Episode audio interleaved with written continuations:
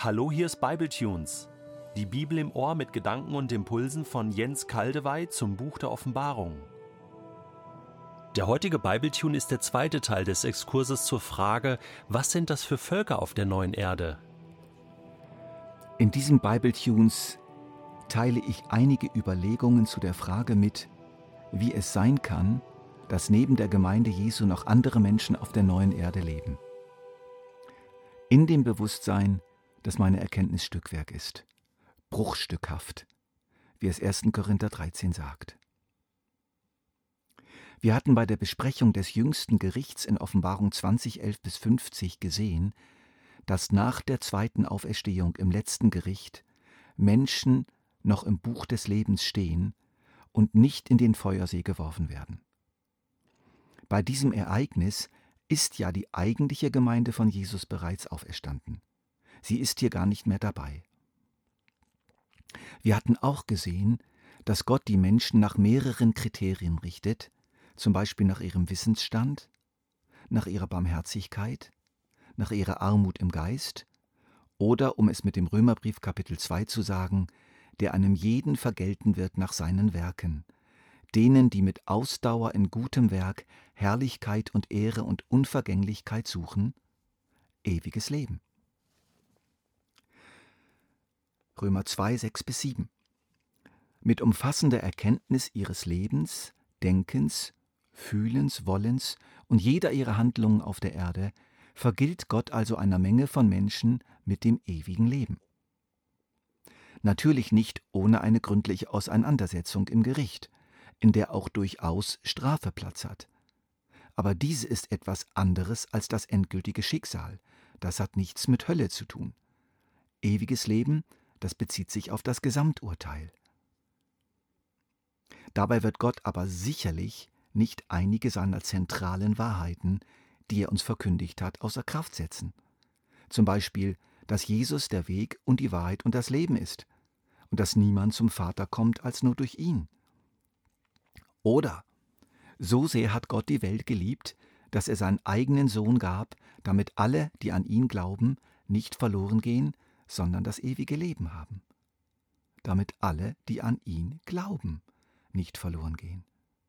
Oder alle haben gesündigt und erlangen nicht die Herrlichkeit Gottes und werden umsonst gerechtfertigt durch seine Gnade, durch die Erlösung, die in Christus Jesus ist. Römer 3. Und in 2. Korinther 15 hören wir dann allerdings, Gott war in Christus und versöhnte die Welt mit sich selbst und rechnete ihnen ihre Übertretungen nicht zu. Ihnen, das sind die Menschen, alle. Gott war in Christus und versöhnte die Welt mit sich selbst und rechnete ihnen ihre Übertretung nicht zu. Also, Gott hat die ganze Welt mit sich versöhnt jeden einzelnen Menschen. Der ganzen Welt rechnet er die Übertretung nicht zu. Johannes unterstreicht das sehr stark in seinem ersten Brief Kapitel 2 Vers 2. Und er ist die Sühnung für unsere Sünden, nicht allein aber für die unseren, sondern auch für die ganze Welt. Ich versuche nun, alle diese Wahrheiten zusammenzubinden zu einer für mich begründeten Vermutung und grenze mich dabei aber ausdrücklich zur Lehre der Allversöhnung ab. Das ist für mich eine falsche Lehre. Ich sehe es so.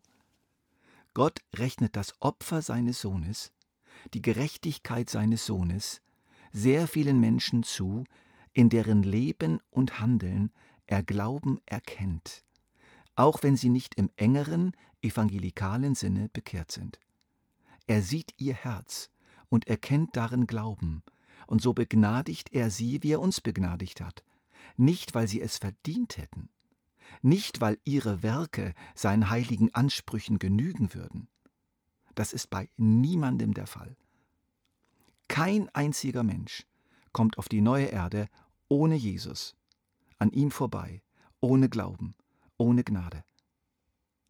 Aber Gott in seiner Weisheit erkennt, wo der Glaube anfängt und wo er aufhört oder wo er verlassen wird. Ich denke hier persönlich auch an die vielen abgetriebenen oder totgeborenen Kinder, an die von Geburt an schwer geistig Behinderten oder an die schwer Leidenden wie Lazarus, von dem Jesus sagte, dafür wird er jetzt hier getröstet. Hören wir noch dieses Wort von Jesus. Dies aber ist das Gericht, dass das Licht in die Welt gekommen ist, und die Menschen haben die Finsternis mehr geliebt als das Licht, denn ihre Werke waren böse.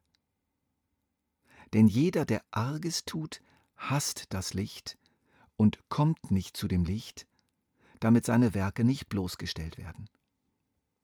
Und Jesus fährt fort, und bitte hört jetzt mal hier ganz genau und sorgfältig hin. Jesus sagt, wer aber die Wahrheit tut, kommt zu dem Licht, damit seine Werke offenbar werden, dass sie in Gott gewirkt sind. Noch einmal, wer aber die Wahrheit tut, kommt zu dem Licht, damit seine Werke offenbar werden, dass sie in Gott gewirkt sind. Das ist doch interessant.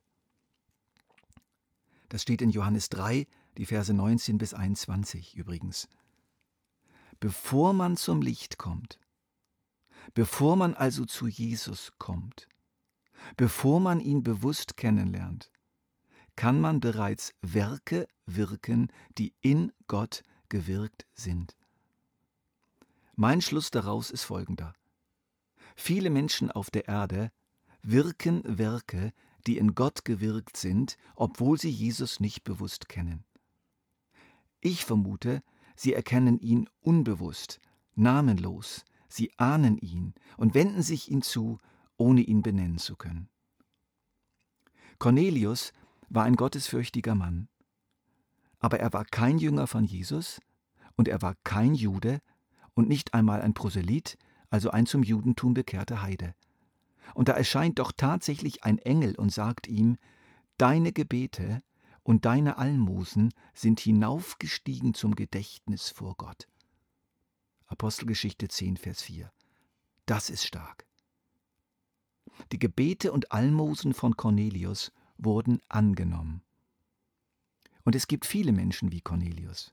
Aber Sie wurden nie weitergeführt und erhielten keine Gelegenheit, wie Cornelius sie bekommen hat, den Sohn Gottes kennenzulernen, das volle Evangelium von Jesus zu hören. Ich vermute stark, dass Gott diese Menschen dennoch ins Buch des Lebens schreibt, aber nicht, weil sie es verdient hätten, sondern um Christi willen werden sie begnadigt.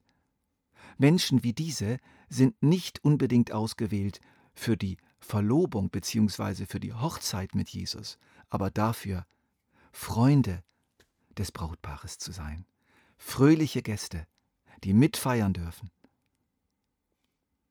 Dann halte ich noch die Äußerung des Bruders von Jesus, Jakobus, einer der Hauptleiter der frühen Gemeinde Jesu, für ganz wichtig. Er sagt, es wird aber jemand sagen, du hast Glauben und ich habe Werke zeige mir deinen Glauben ohne Werke, und ich werde dir aus meinen Werken den Glauben zeigen. Für Jakobus war das eine gültige Argumentation. Ich werde dir aus meinen Werken den Glauben zeigen. Ich bin davon überzeugt, dass Gott in vielen Menschen etwas erkennt, was ihn veranlasst, ihm das ewige Leben aus Gnade zu schenken, und dies auf der Grundlage seiner Hingabe des Sohnes für diese Menschen. Mehr müssen wir nicht wissen. Das alles gibt Grund zur Hoffnung und zur Vorfreude, auch wenn viele Fragen offen bleiben.